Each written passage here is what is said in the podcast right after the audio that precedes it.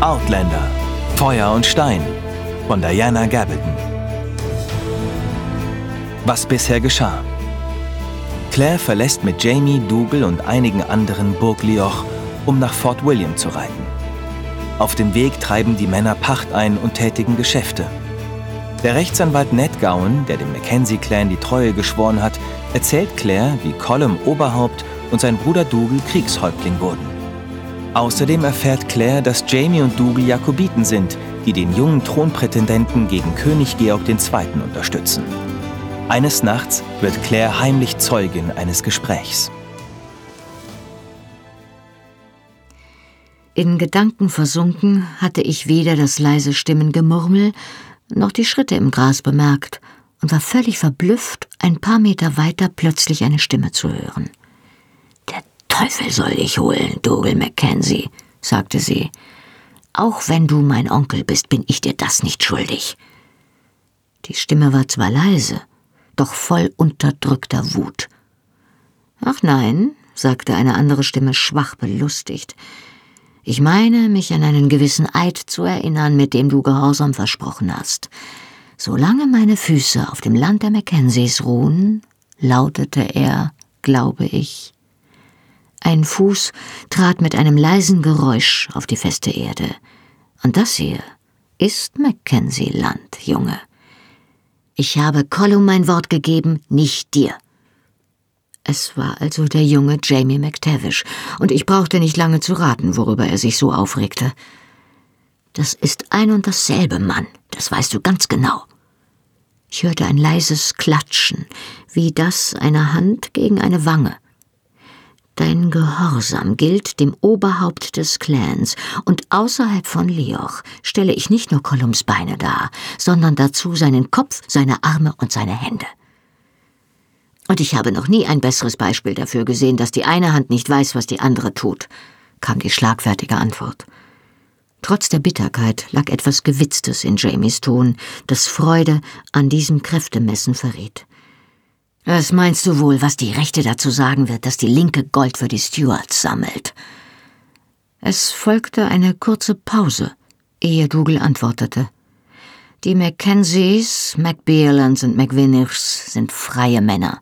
Niemand kann sie zwingen, gegen ihren Willen etwas zu geben. Und es kann sie genauso wenig jemand daran hindern. Im Übrigen, wer weiß, es ist doch möglich, dass Colum am Ende mehr für Prince Charles Edward gibt als sie alle zusammen. Möglich, pflichtete ihm die tiefere Stimme bei. Es könnte auch sein, dass es morgen zum Himmel regnet statt zur Erde. Das heißt aber nicht, dass ich mit meinem umgedrehten Eimer an der Treppe stehen und warten werde. Ach nein? Du hättest mehr von einem Steward auf dem Thron als ich, Junge. Und von den Engländern höchstens eine Galgenschlinge, wenn dir nichts an deinem Hals liegt. Mein Hals ist meine Sache, unterbrach ihn Jamie heftig, genau wie mein Rücken. Nicht solange du mit mir unterwegs bist, mein lieber Junge, sagte die Stimme seines Onkels spöttisch. Wenn du hören willst, was Horrocks dir mitzuteilen hat, wirst du tun, was ich anordne. Ich rate es dir dringend. Mag es sein, dass du gut mit der Nadel umgehen kannst, aber du hast trotzdem nur das eine Hemd. Es raschelte, als ob sich jemand erhob, und Schritte entfernten sich leise im Gras. Allerdings nur ein paar Schritte, dachte ich. Ich setzte mich so behutsam ich konnte hin und blinzelte vorsichtig um einen der Felsen herum, die mich verbargen. Jamie war noch da. Er saß vornübergebeugt ein paar Meter weiter auf einem Felsen, die Ellbogen auf die Knie gelegt, das Kinn auf die verschränkten Hände gestützt. Er wandte mir halb den Rücken zu. Ich begann zurückzuweichen, weil ich ihn nicht stören wollte, als er mich unvermittelt ansprach. Ich weiß, dass du da bist, sagte er. Komm heraus, wenn du möchtest. Seinem Ton nach war es ihm so oder so völlig gleichgültig. Ich erhob mich und war schon fast im Freien, als mir einfiel, dass ich ja nur mein Hemd trug. Weil er schon genug um die Ohren hatte, ohne auch noch meinetwegen rot werden zu müssen, wickelte ich mich taktvoll in die Decke, ehe ich aus meinem Versteck trat. Ich setzte mich mit einigem Abstand neben ihn, lehnte mich an einen Felsen und betrachtete ihn schüchtern. Abgesehen von einem kurzen Kopfnicken beachtete er mich nicht. Offensichtlich ganz und gar mit Gedanken beschäftigt, die seinem finsteren Stirnrunzeln nach alles andere als erfreulich waren. Sein Fuß klopfte unruhig gegen den Felsen, auf dem er saß, und er verschränkte die Finger ineinander, um sie dann so heftig zu spreizen, dass die Knöchel hörbar knackten. Es waren die knackenden Knöchel, die mich an Hauptmann Manson erinnerten. Der Versorgungsoffizier des Feldlazaretts, in dem ich gearbeitet hatte, nahm jeden Nachschubmangel, jede verspätete Lieferung und die ganze grenzenlose Idiotie der Armeebürokratie persönlich. Eigentlich war er ein gutmütiger, freundlicher Mensch. Doch wenn die Frustration zu groß wurde, zog er sich kurz in sein Büro zurück und boxte gegen die Wand hinter der Tür so fest er konnte. Die Besucher im Wartebereich sahen dann fasziniert zu, wie das dünne Material der Wand unter der Wucht seiner Hiebe erbebte. Kurz darauf kam Hauptmann Manson dann wieder zum Vorschein, um sich der jüngsten Krise zu widmen. Zwar mit geprellten Knöcheln, doch sein Seelenfriede war wiederhergestellt. Als man ihn irgendwann zu einer anderen Einheit versetzte, war die Wand hinter der Tür mit faustgroßen Löchern übersät. Während ich nun beobachtete, wie der junge Mann auf dem Felsen versuchte, sich die Finger zu verrenken, musste ich daran denken, wie der Hauptmann unlösbaren Nachschubproblemen entgegengetreten war. Du musst auf etwas einschlagen, empfahl ich. Hä? Er blickte überrascht auf. Anscheinend hatte er völlig vergessen, dass ich da war. Mit den Fäusten, riet ich ihm, du wirst dich besser fühlen. Sein Mund zuckte, als wollte er etwas sagen, doch stattdessen erhob er sich von seinem Felsen, steuerte entschlossen auf einen knorrigen Kirschbaum zu und hieb mit aller Kraft darauf ein. Anscheinend empfand er dies tatsächlich als erleichternd, denn er boxte noch ein paar Mal gegen den bebenden Stamm, bis ihm ein paar Blätter auf den Kopf rieselten. Als er daraufhin von dem Baum abließ und zurückkam, saugte er an einem angekratzten Fingerknöchel. Danke, sagte er mit einem ironischen Lächeln. Vielleicht schlafe ich heute Nacht ja doch noch. Hast du dir die Hand verletzt? Ich stand auf, um es mir anzusehen, doch er schüttelte den Kopf und rieb sich die Fingerknöchel sacht mit der anderen Hand. Nein, es ist nichts. Einen Moment standen wir da und schwiegen verlegen. Ich wollte ihn nicht auf die Szene ansprechen, die ich mit angehört hatte, und auch nicht auf das, was sich zuvor im Gastraum zugetragen hatte. Schließlich brach ich das Schweigen, indem ich sagte, ich wusste gar nicht, dass du Linkshänder bist. Ei, schon immer. Der Schulmeister hat damals versucht, mir die Hand hinter dem Rücken an den Gürtel zu binden, um mich zu zwingen, mit der anderen zu schreiben. Kannst du's denn? Mit der anderen Hand schreiben, meine ich? Er nickte und hob die verletzte Hand erneut an seinen Mund. Ei, aber ich bekomme Kopfschmerzen davon. Kämpfst du auch mit links? fragte ich, um ihn abzulenken. Also mit einem Schwert? Im Moment trug er keine Waffen außer seinem Dolch und dem Skiandu, doch tagsüber trug er Schwert und Pistolen, genau wie die meisten anderen Männer der Truppe. Nein, ich kann das Schwert mit beiden Händen benutzen. Mit einem Kurzschwert ist ein linkshändiger Schwertkämpfer nämlich im Nachteil, denn er wendet beim Kämpfen dem Gegner die linke Seite zu, und man hat schließlich das Herz auf der linken Seite. Zu nervös zum Stillsitzen hatte er angefangen, über das Gras der Lichtung hin und her zu laufen und seine Worte mit Gesten eines imaginären Schwerts zu illustrieren. Mit einem Breitschwert macht es kaum etwas aus, sagte er. Er streckte beide Arme gerade von sich, legte die Hände aneinander und schwang sie in einem flachen, eleganten Bogen durch die Luft. Da nimmt man meistens beide Hände, erklärte er.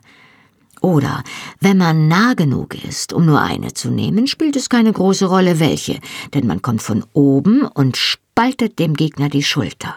Nicht den Kopf, fügte er lehrreich hinzu, denn da kann die Klinge leicht abrutschen. Aber wenn man ihn genau hier in der Kerbe erwischt, er hieb sich mit der Handkante an die Stelle, wo Hals und Schulter ineinander übergingen. Dann ist er ein toter Mann. Selbst wenn es kein Volltreffer ist, wird der Mann an diesem Tag nicht mehr zur Waffe greifen, falls überhaupt.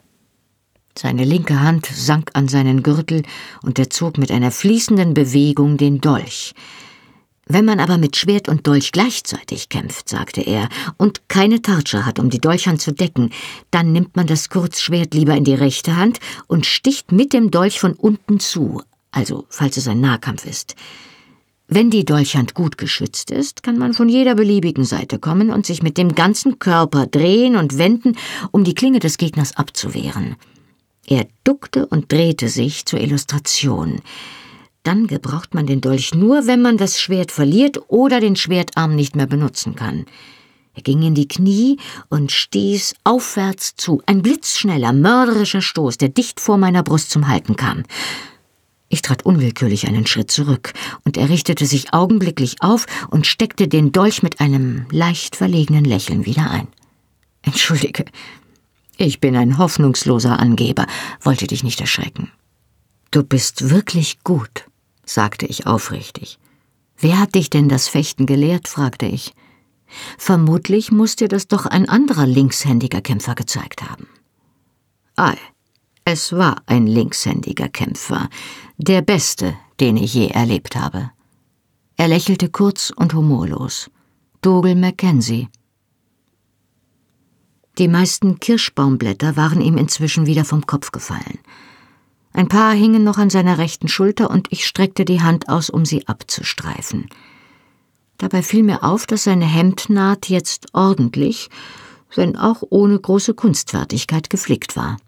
Sogar ein Riss im Stoff war mit einfachen Stichen genäht. Er wird es wieder tun, fragte ich abrupt, weil ich den Mund nicht halten konnte. Er zögerte kurz, ehe er antwortete, doch es war klar, dass er verstand, was ich meinte. Oh ei, sagte er dann und nickte. Es ist schließlich ein gutes Mittel zum Zweck. Und du wirst es zulassen, dass er dich so benutzt? Er blickte an mir vorbei ins Tal zu dem Wirtshaus, durch dessen Mauerritzen immer noch Licht zu sehen war. Sein Gesicht war so glatt und ausdruckslos wie eine Wand. Wir setzten unseren Weg fort, indem wir jeden Tag nur ein paar Meilen zurücklegten. Häufig machten wir an einer Kreuzung oder einer Karte Halt, wo sich mehrere Pächter mit ihren Getreidesäcken und ihrem sorgsam gesparten Geld einfanden. Ned Gowan trug mit flinker Feder alles in die Bücher ein, und die nötigen Quittungen holte er aus seinem Pergament- und Papierbeutel hervor.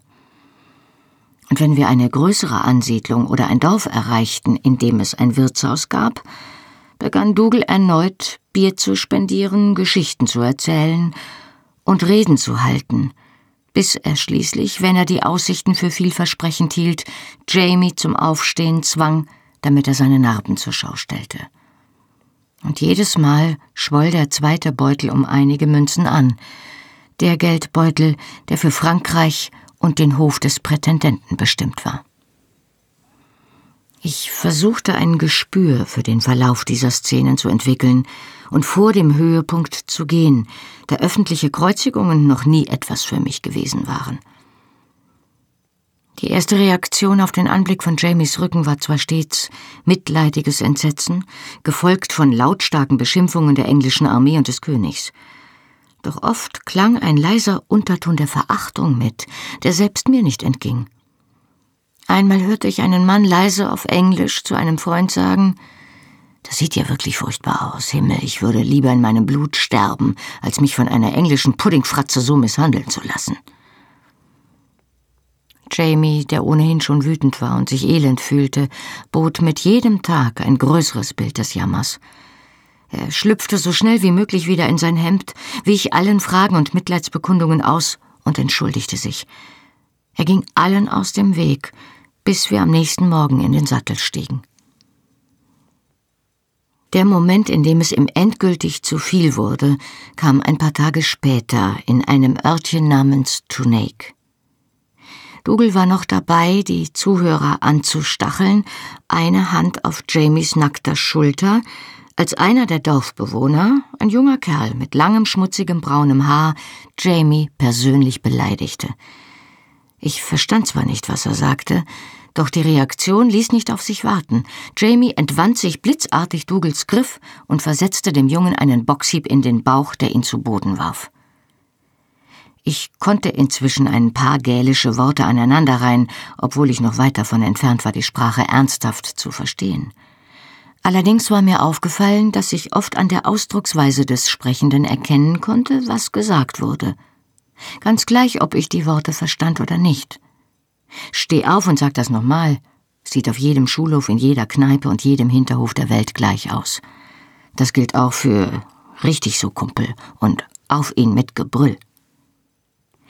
Jamie verschwand unter einer Lawine aus schmutzigen Arbeitskleidern, und der Tisch mit der Pacht kippte krachend unter dem Gewicht von Braunhaar und Freunden um.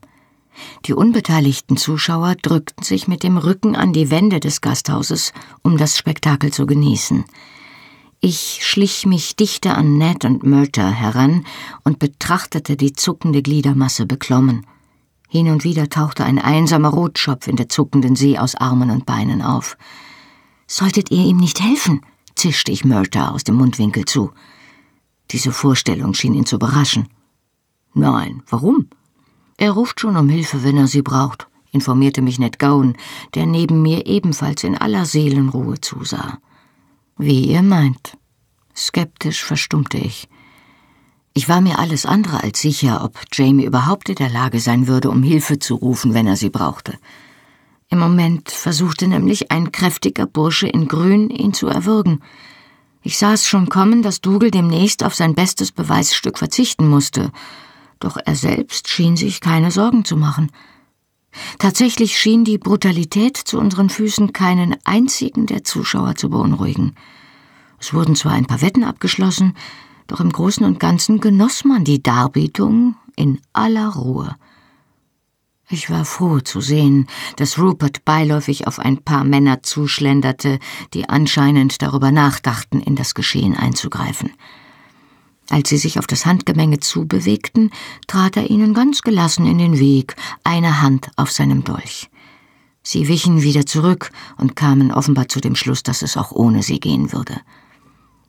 Allgemein schien die Meinung zu herrschen, dass drei gegen einen ein vertretbares Verhältnis war. Angesichts der Tatsache, dass dieser eine ziemlich groß war, reichlich Kampferfahrung besaß und obendrein wütend wie ein Berserker war, traf das möglicherweise sogar zu. Die Chancen schienen fairer zu werden, als sich der kräftige Kerl in Grün abrupt zurückzog, weil ihm nach einem gezielten Ellbogenschlag die Nase blutete. Sie rauften sich zwar noch ein paar Minuten weiter, doch der Ausgang zeichnete sich immer deutlicher ab, als dann der nächste Teilnehmer ausfiel und ächzend unter einen Tisch rollte. Jamie und sein ursprünglicher Widersacher hämmerten zwar immer noch bitterernst aufeinander ein, doch die Zuschauer, die auf Jamie gewettet hatten, strichen bereits ihre Gewinne ein. Ein quer über die Luftröhre gedrückter Unterarm, der von einem heftigen Hieb in die Niere begleitet wurde, ließ Braunhaar zu der Überzeugung gelangen, dass der Klügere nachgab. Ich ergänzte die gälisch-englische Wörterliste in meinem Kopf um die Übersetzung von Das reicht, ich ergebe mich. Unter dem Johlen der Menge erhob sich Jamie langsam von seinem letzten Gegner. Er bedankte sich mit einem atemlosen Kopfnicken, stolperte zu einer der wenigen Bänke hinüber, die noch standen, und nahm Blut und Schweiß überströmt einen Bierkrug entgegen, den der Wirt ihm reichte. Er trank ihn in wenigen großen Zügen aus stellte den leeren Krug auf die Bank und beugte sich keuchend vor, die Ellbogen auf die Knie gestützt und die Narben auf seinem Rücken trotzig entblößt. Ausnahmsweise hatte er es nicht eilig, sich wieder anzuziehen. Trotz der Kühle im Gastraum blieb er halbnackt sitzen und zog sich das Hemd erst an, als es Zeit war, unser Nachtlager aufzusuchen. Laute gute Nachtrufe begleiteten seinen Abgang, und trotz der schmerzenden Kratzer, Platzwunden und Prellungen sah er zum ersten Mal seit Tagen entspannt aus. Ein zerkratztes Schienbein, eine aufgeplatzte Augenbraue, eine ebensolche Lippe, eine blutige Nase, sechs gequetschte Fingerknöchel, ein verstauchter Daumen und zwei lose Zähne und so viele blaue Flecken, dass ich sie gar nicht zählen kann. Seufzend beendete ich meine Inventur. Wie fühlst du dich? Wir waren allein in dem kleinen Schuppen hinter dem Wirtshaus, in den ich ihn gebracht hatte, um erste Hilfe zu leisten. Gut, sagte er und grinste.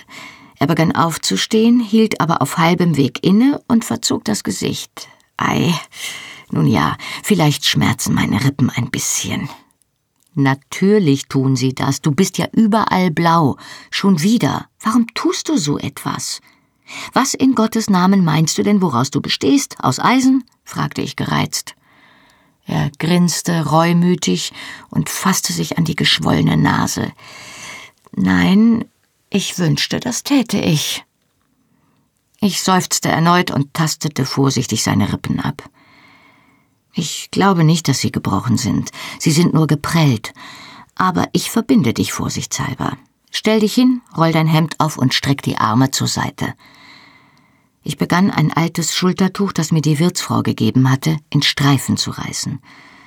Während ich murmelnd von Klebpflastern und anderen Vorzügen des zivilisierten Lebens träumte, improvisierte ich einen Stützverband, zog die Enden fest und befestigte ihn mit der Ringbrosche von seinem Plate. Ich bekomme keine Luft, jammerte er. Wenn du atmest, tut es weh. Halt still. Wo hast du denn so kämpfen gelernt? Auch von Dougal? Nein.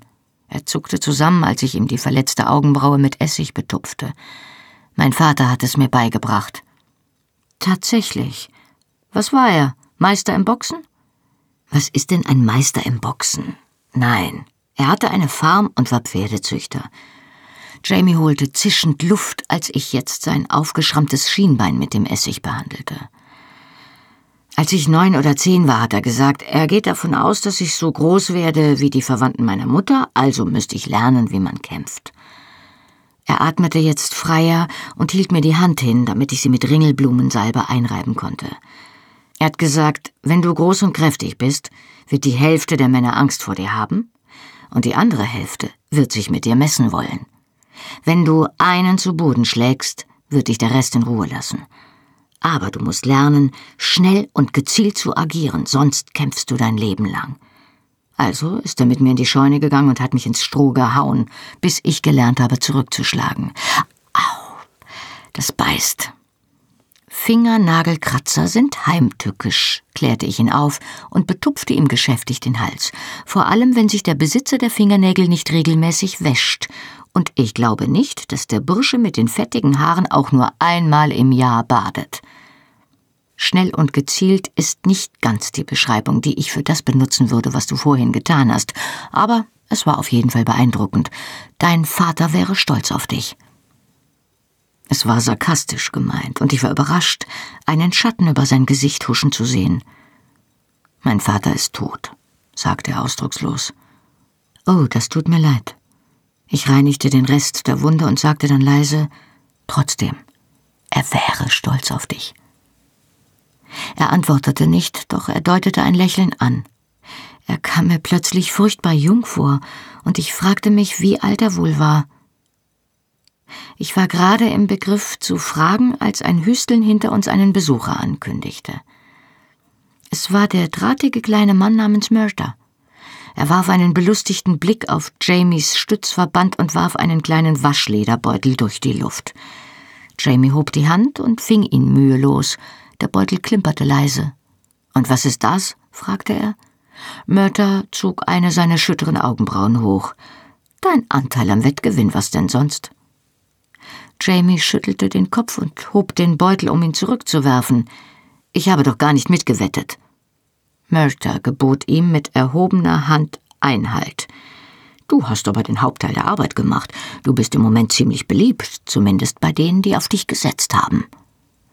Vermutlich nur nicht bei Dougal, warf ich ein. Murter war einer dieser Männer, die immer etwas verblüfft aussahen, wenn sie feststellten, dass Frauen Stimmen hatten. Doch er nickte höflich. Ei, das stimmt. Ich glaube aber nicht, dass du dir deswegen Sorgen machen musst, sagte er zu Jamie. Nicht? Die beiden Männer wechselten einen Blick, dessen Botschaft ich nicht verstand. Jamie atmete sacht durch die Zähne aus und nickte langsam vor sich hin. Wann? fragte er. Eine Woche, vielleicht zehn Tage, in der Nähe eines Ortes namens La Crum. Du weißt wo? Jamie nickte erneut und sah so zufrieden aus wie schon lange nicht mehr. Ich weiß wo. Ich blickte von einem Gesicht zum anderen, beide verschlossen und geheimnistuerisch. Murta hatte also etwas herausgefunden. Vielleicht etwas, das mit dem mysteriösen Horrocks zu tun hatte? Ich zuckte mit den Schultern. Ganz gleich warum, anscheinend waren Jamies Tage als Ausstellungsstück vorüber. Dougal könnte ja stattdessen immer noch Step tanzen, schlug ich vor. Hä? Das Geheimnistuerische in ihren Mienen wich der Verblüffung. Ach egal, gute Nacht. Ich griff nach dem Behälter mit meiner medizinischen Ausrüstung und ging ebenfalls schlafen.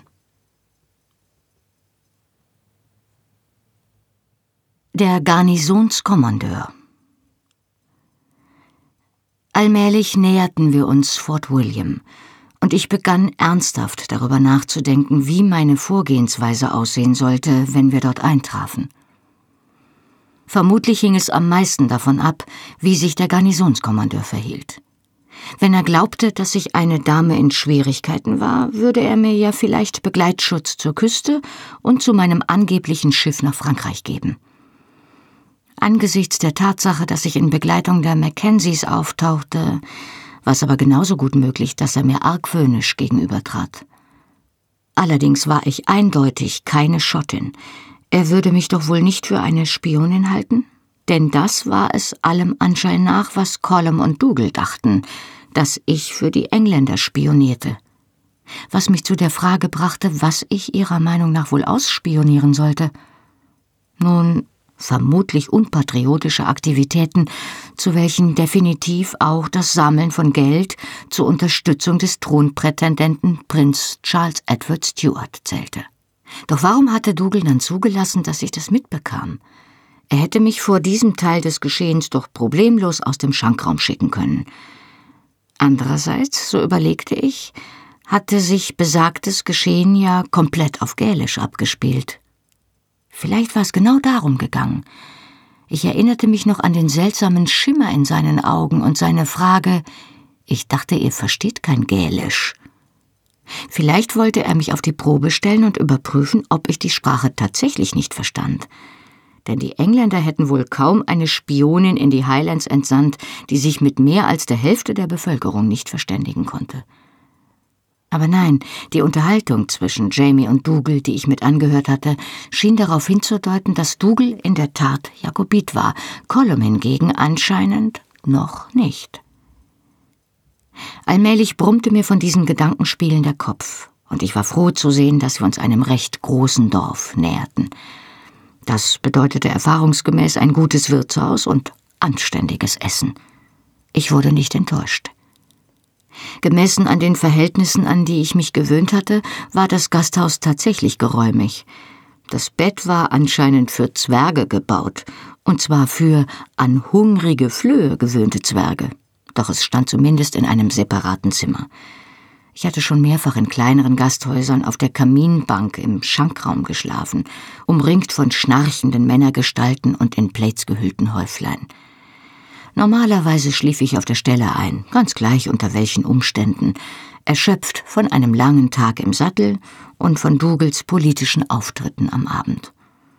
Doch an unserem ersten Abend in einem Gasthaus hatte ich eine gute halbe Stunde wachgelegen, fasziniert von der bemerkenswerten Bandbreite der Geräusche, die die männlichen Luftwege hervorbringen konnten. Da konnte selbst ein ganzer Schlafsaal voller Schwesternschülerinnen nicht mithalten.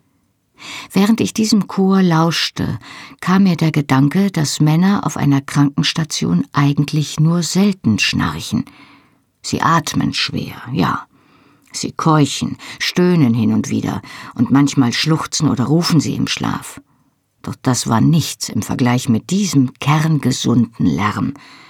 Vielleicht lag es daran, dass kranke oder verletzte Männer nicht tief genug schlafen konnten, um sich derart zu entspannen.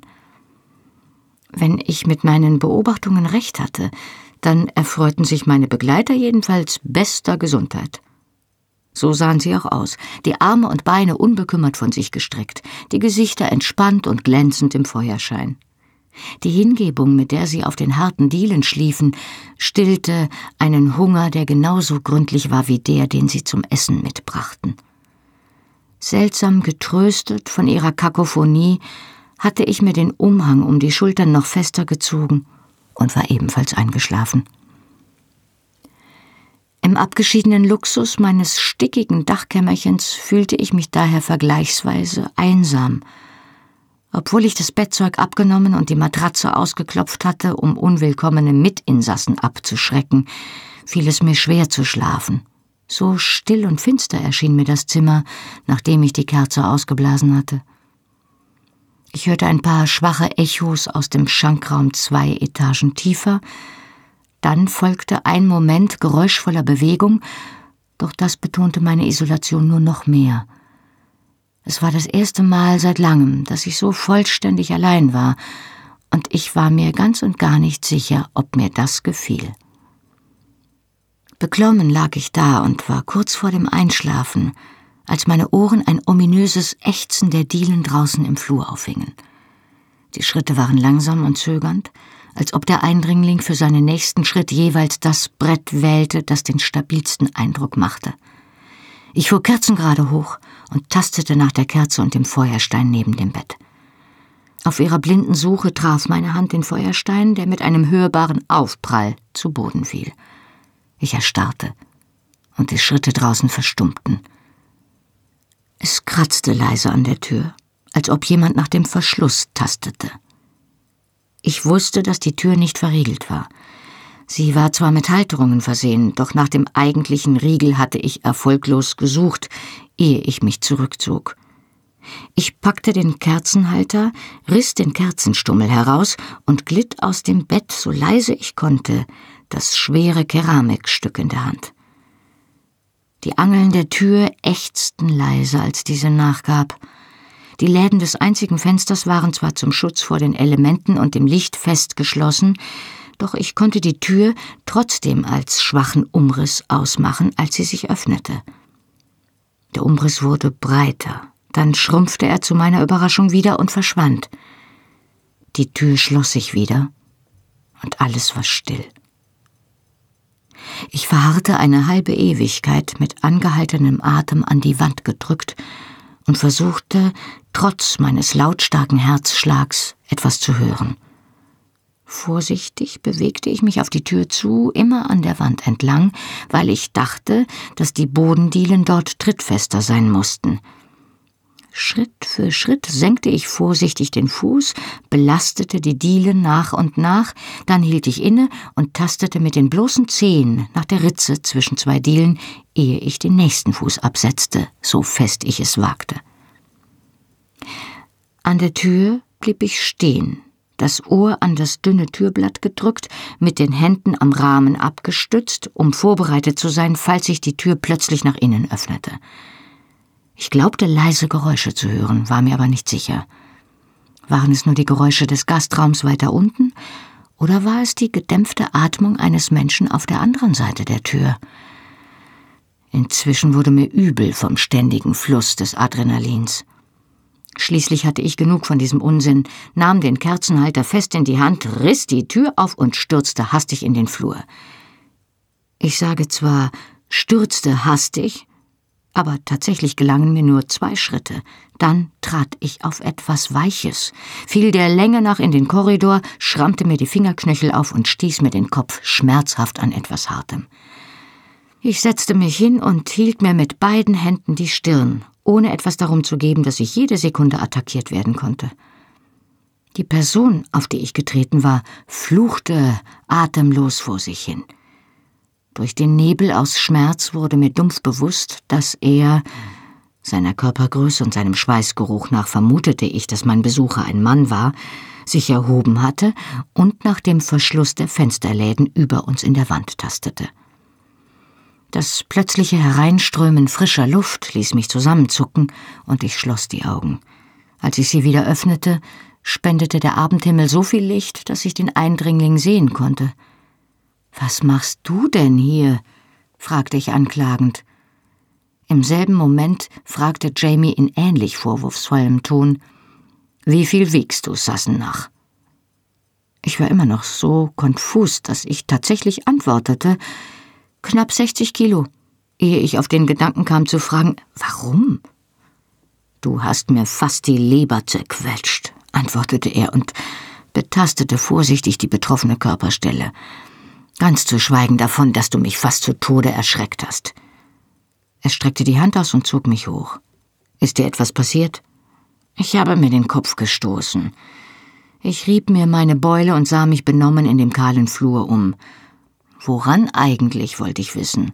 An meinem Kopf, sagte er und klang ziemlich ärgerlich.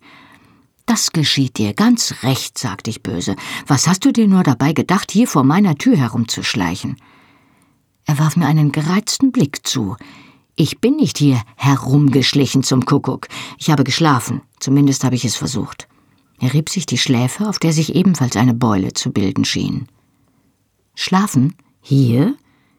Ich blickte mit übertriebenem Erstaunen durch den kalten, kahlen, schmutzigen Flur. Du suchst dir wahrhaftig die merkwürdigsten Stellen dazu aus.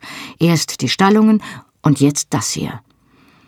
Vielleicht interessiert es dich ja, dass ein kleiner Trupp englischer Dragoner unten im Schankraum eingekehrt ist, teilte er mir frostig mit. Sie haben zu viel getrunken und vertreiben sich reichlich hemmungslos die Zeit mit zwei Frauen aus dem Ort. Es sind aber fünf Männer. Deshalb schienen ein paar der Soldaten auf die Idee zu kommen, in den oberen Etagen nach äh, Partnerinnen zu suchen. Ich dachte, du würdest vielleicht keinen großen Wert auf ihre Gesellschaft legen. Er warf sich das Plate wieder über die Schulter und wandte sich der Treppe zu. Entschuldige, wenn mich dieser Eindruck getäuscht hat. Ich hatte nicht vor, dich zu stören. Gute Nacht. Ein Moment. Blieb zwar stehen, wandte sich aber nicht um, so dass ich gezwungen war, um ihn herumzugehen. Er blickte höflich, aber distanziert auf mich hinunter. Danke, sagte ich. Das war sehr rücksichtsvoll von dir. Es tut mir leid, dass ich auf dich getreten bin. Da lächelte er, und sein Gesicht legte die abweisende Maske ab und nahm seinen üblichen gutmütigen Ausdruck wieder an. Es ist ja nichts passiert, Sassenach, sagte er. Sobald die Kopfschmerzen verschwunden sind und die angeknackste Rippe heilt, bin ich wieder so gut wie neu. Er wandte sich um und öffnete die Tür zu meinem Zimmer, die nach meinem hastigen Abgang zugefallen war, dank der Tatsache, dass beim Bau des Wirtshauses anscheinend keine Richtschnur benutzt worden war. Es gab hier nicht einen einzigen rechten Winkel. Dann geh am besten wieder ins Bett, meinte er. Ich bin hier. Ich blickte zu Boden. Abgesehen von ihrer Härte waren die Eichendielen mit ausgespucktem, übergeschwapptem und anderen Dingen verschmutzt, über die ich lieber gar nicht nachdachte. Die Bauleute hatten die Jahreszahl 1732 in den Türsturz gemeißelt, und das war eindeutig auch das letzte Mal gewesen, dass jemand den Fußboden gereinigt hatte. Du kannst doch nicht hier draußen schlafen, sagte ich. Komm herein, im Zimmer ist der Boden wenigstens nicht ganz so schlimm. Jamie erstarrte, die Hand am Türrahmen. Mit dir in deinem Zimmer schlafen? Er klang aufrichtig schockiert. Das kann ich nicht. Dein Ruf wäre ruiniert. Das meinte er ernst. Ich begann zu lachen, wandelte es aber taktvoll zu einem Hustenanfall ab.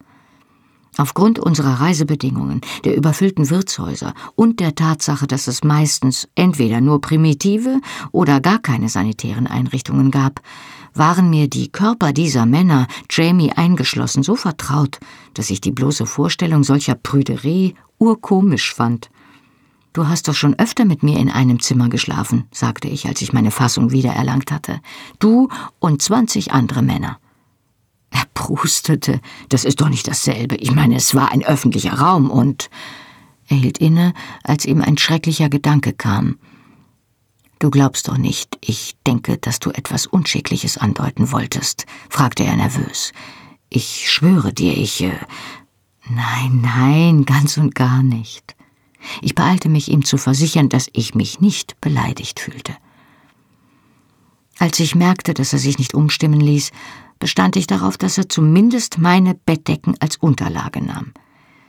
Er erklärte sich widerstrebend einverstanden, nachdem ich ihm wiederholt versichert hatte, dass ich sie ohnehin nicht benutzen würde, sondern wie immer unter meinem warmen Umhang schlafen würde. Ich versuchte ihm noch einmal zu danken und blieb kurz vor seinem improvisierten Lager stehen, ehe ich mich in meine stickige Zuflucht zurückzog. Doch er winkte großzügig ab. Es ist ja nicht nur selbstlose Rücksichtnahme meinerseits, stellte er fest. Mir ist es auch lieber, wenn man mich nicht sieht. Ich hatte ganz vergessen, dass er seine eigenen Gründe hatte, sich vom englischen Militär fernzuhalten. Allerdings entging mir nicht, dass er dies sehr viel besser, um nicht zu sagen komfortabler hätte bewerkstelligen können, nämlich indem er in den warmen, luftigen Stallungen schlief, statt vor meiner Tür auf dem Fußboden. Aber wenn doch jemand kommt, wandte ich ein, findet man dich. Er streckte seinen Arm nach dem Fensterladen aus und zog hinzu. Damit wurde der Flur erneut in Finsternis getaucht, und Jamie war nur noch als formlose Masse erkennbar. Sie können ja mein Gesicht nicht sehen, sagte er, und in Ihrem Zustand würde Ihnen mein Name nichts bedeuten, selbst wenn ich Ihnen den richtigen nennen würde, was ich nicht vorhabe. Das stimmt, sagte ich, immer noch skeptisch. Aber werden Sie sich denn nicht fragen, was du hier oben im Dunkeln tust? Ich konnte nichts von seinem Gesicht sehen, doch der Ton seiner Stimme sagte mir, dass er lächelte. Nicht doch, Sassenach. Sie werden einfach denken, ich warte, bis ich an der Reihe bin. Lachend zog ich mich ins Zimmer zurück. Ich rollte mich auf dem Bett zusammen, und noch während ich langsam einschlief, staunte ich über eine Denkweise, die solche groben Scherze machen konnte, während Jamie gleichzeitig vor dem Gedanken zurückschreckte, mit mir in einem Zimmer zu schlafen. Als ich erwachte, war Jamie fort, und als ich wenig später zum Frühstück hinunterging, erwartete mich Dougal unten an der Treppe. Beeilt euch mit dem Essen, ordnete er an. Ihr reitet mit mir nach Brockton. Er weigerte sich, mir mehr zu erzählen, doch er machte einen etwas beklommenen Eindruck. Ich aß schnell etwas, und bald darauf trabten wir durch den Morgennebel. Im Gebüsch waren Vögel unterwegs, und die Luft verhieß einen warmen Sommertag. Wen besuchen wir denn? fragte ich. Ihr könnt es mir ruhig sagen.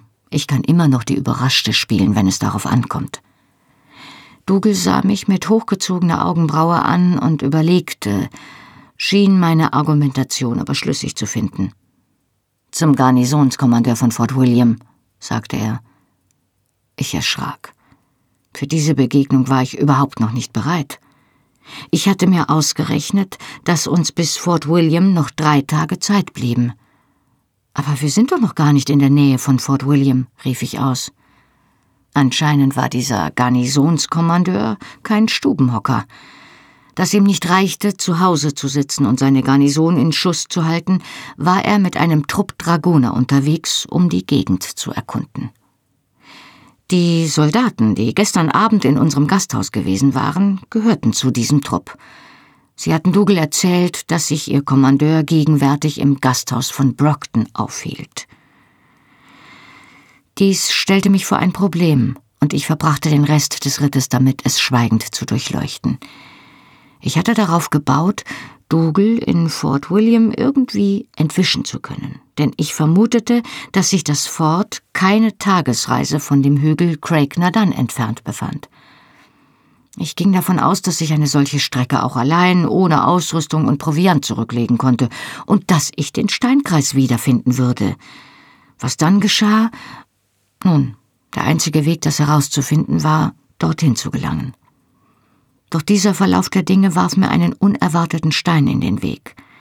Wenn ich mich hier von Dougal trennte, was ja gut möglich war, war ich noch vier Tagesritte von dem Hügel entfernt, nicht einen. Und ich besaß nicht genug Vertrauen in meinen Orientierungssinn, geschweige denn in meine Ausdauer, um mich allein zu Fuß durch die wilden Hügel und Moore zu wagen. Die rustikale Reise der vergangenen Wochen hatte mich Argwohn und Respekt vor den zerklüfteten Felsen und den reißenden Bächen der Highlands gelehrt, von gelegentlichen Wildtieren ganz zu schweigen. Mir war zum Beispiel nicht besonders danach, in einem verlassenen Tal auf einen wilden Eber zu stoßen. Wir erreichten Brockton am späten Vormittag. Der Nebel war verdunstet und die Sonne schien warm genug, um mich optimistisch zu stimmen. Vielleicht ließ sich der Kommandeur ja am Ende ganz einfach dazu bewegen, mir eine kleine Eskorte für den Weg zu dem Hügel zur Verfügung zu stellen. Mir war sofort klar, warum der Kommandeur sein momentanes Hauptquartier in Brockton eingerichtet hatte.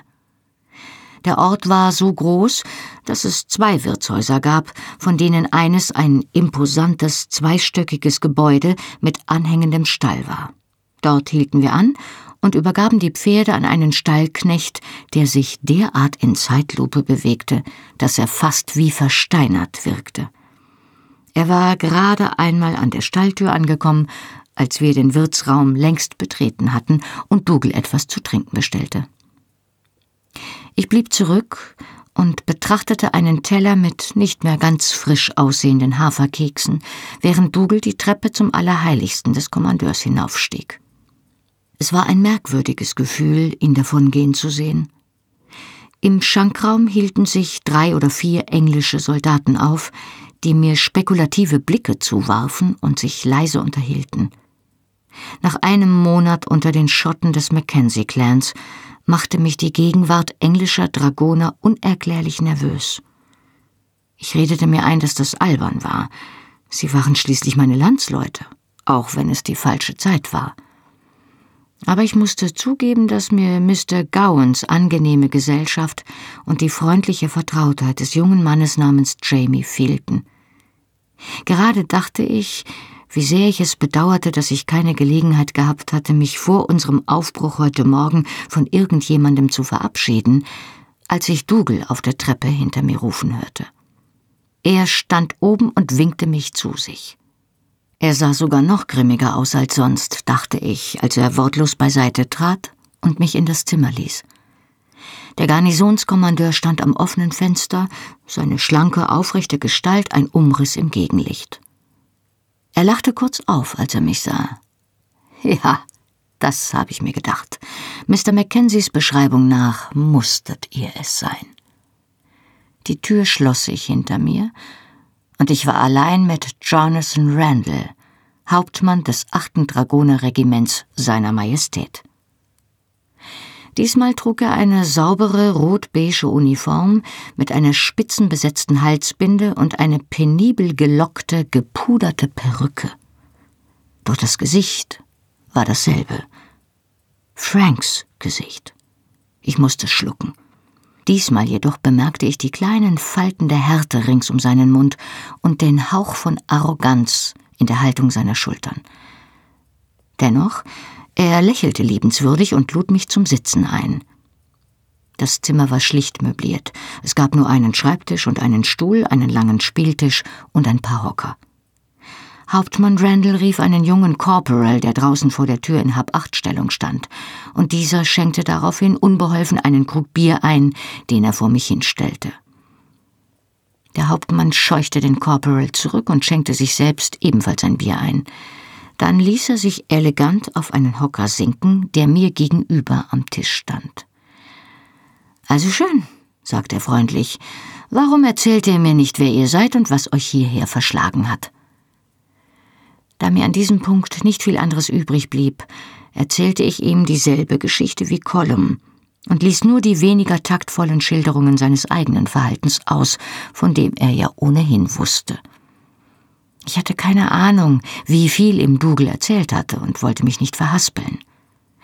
Der Hauptmann hörte meinem Vortrag höflich, aber skeptisch zu.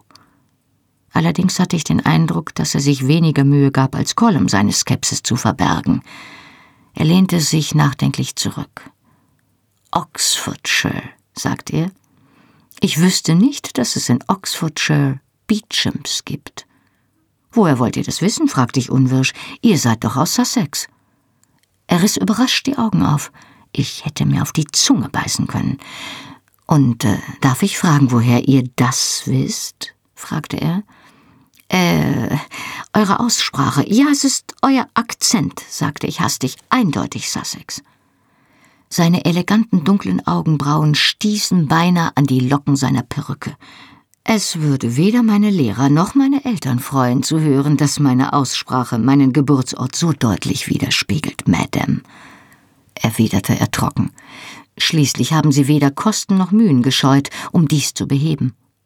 Doch da ihr euch offenbar derart gut mit regionalen Sprachmustern auskennt. Er wandte sich an den Mann, der jetzt an der Wand stand. Zweifellos könnt ihr auch die Herkunft meines Corporals identifizieren. Corporal Hawkins, würdet ihr mir den Gefallen tun, uns etwas vorzutragen? Irgendetwas, fügte er hinzu, als er die Verwirrung des jungen Mannes bemerkte, vielleicht einen bekannten Vers. Der Corporal, ein junger Mann mit einem dümmlichen Gesicht und breiten Schultern, sah sich verzweifelt nach einer Eingebung um, dann richtete er sich kerzengerade auf und intonierte die erste Strophe eines anzüglichen Sauflieds. Das reicht, Corporal. Danke.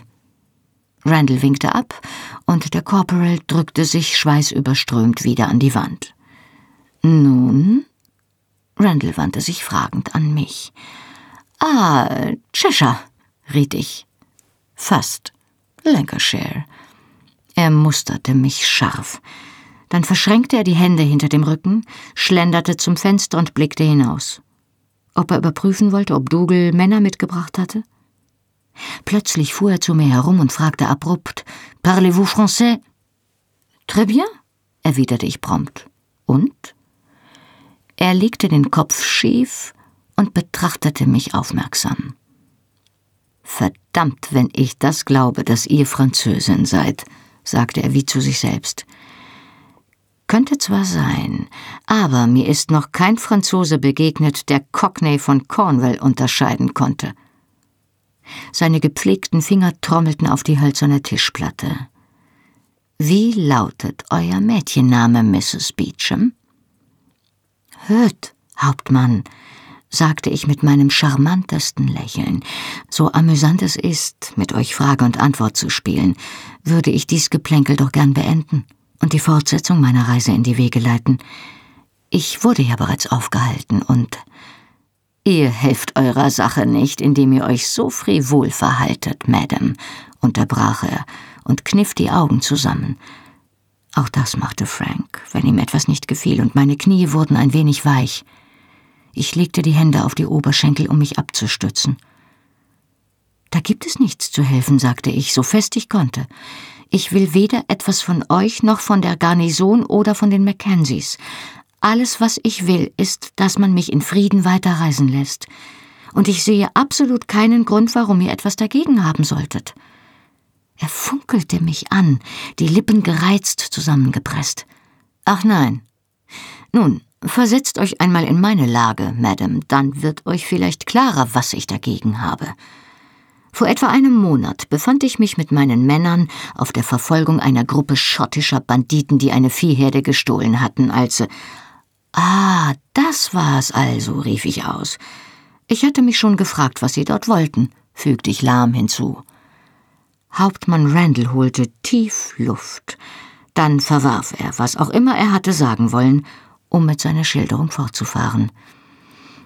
Inmitten dieser rechtmäßigen Verfolgung, fuhr er in gemessenem Tonfall fort, stoße ich auf eine halbbekleidete Engländerin an einem Ort, an dem sich keine Engländerin befinden sollte, selbst in geziemender Begleitung, die sich meinen Nachfragen verweigert, meine Person angreift. Ihr habt mich zuerst angegriffen, sagte ich aufgebracht.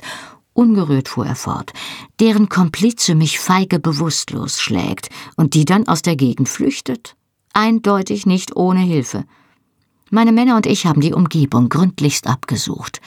Und ich versichere euch, Madame, es gab keine Spur von eurem ermordeten Dienstboten, eurem geplünderten Gepäck oder eurem Kleid, ganz zu schweigen von irgendeinem Anzeichen dafür, dass eurer Geschichte auch nur ein Fünkchen Wahrheit anhaftet. Ach, sagte ich schwach, ja, Darüber hinaus hat es in den letzten vier Monaten dort keine Meldungen über Straßenräuber gegeben. Und jetzt, Madame, taucht ihr in Begleitung des Kriegshäuptlings der Mackenzies hier auf, welcher mir sagt, dass sein Bruder Colum fest davon überzeugt ist, dass ihr eine Spionin seid und vermutlich für mich arbeitet? Nun, so ist es aber nicht, oder? sagte ich logisch. Das wisst ihr zumindest. Ja, das weiß ich, sagte er mit übertriebener Geduld. Was ich nicht weiß, ist, wer zum Teufel ihr seid. Aber ich gedenke es herauszufinden, Madame. Zweifelt ja nicht daran. Ich bin der Kommandeur dieser Garnison. Dieses Amt berechtigt mich zu gewissen Schritten zur Gewährleistung der Sicherheit dieser Region vor Verrätern, Spionen und anderen mir verdächtigen Personen. Und ich bin absolut bereit, Madame, diese Schritte zu ergreifen. Und was sind das für Schritte?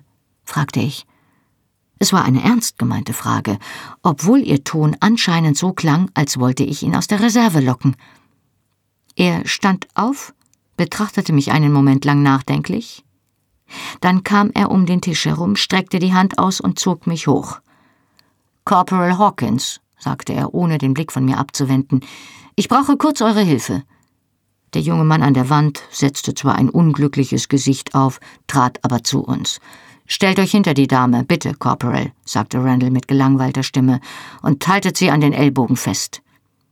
Er holte mit dem Arm aus, und versetzte mir einen Hieb in die Magengrube. Ich stieß kein Geräusch aus, weil ich keine Luft bekam. Vornübergebeugt setzte ich mich auf den Boden und versuchte, Luft in meine Lungen zu befördern. Mein Erschrecken reichte weit über den eigentlichen Schmerz des Hiebs hinaus, den ich jetzt zusammen mit einer Welle der Übelkeit zu spüren begann. In meinem ganzen ereignisreichen Leben hatte mich noch nie jemand mit Absicht geschlagen. Der Hauptmann hockte sich vor mich hin. Seine Perücke saß ein wenig schief, doch abgesehen davon und einem gewissen Leuchten in seinen Augen hatte sich nichts an seiner normalen, kontrollierten Eleganz verändert.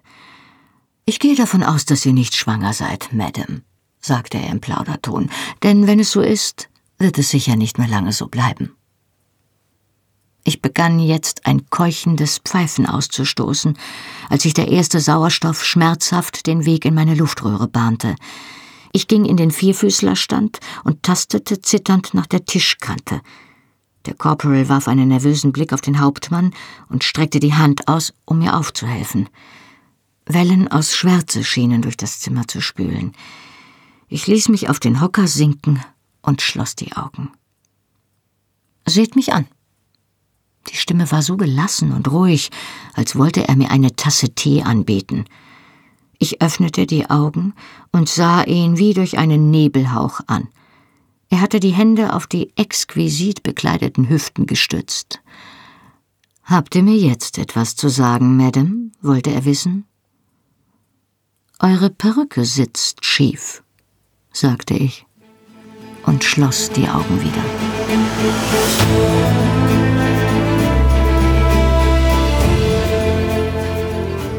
Hallo, ich bin Johannes Raspe, die deutsche Stimme von Jamie aus der Fernsehserie Outlander. Und das war Outlander Feuer und Stein, gelesen von Birgitta Asheuer.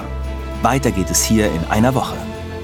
Wenn ihr schon jetzt mehr erfahren wollt, findet ihr die ungekürzten Hörbücher der Bände 1 bis 6 auf allen gängigen Download- und Streaming-Portalen.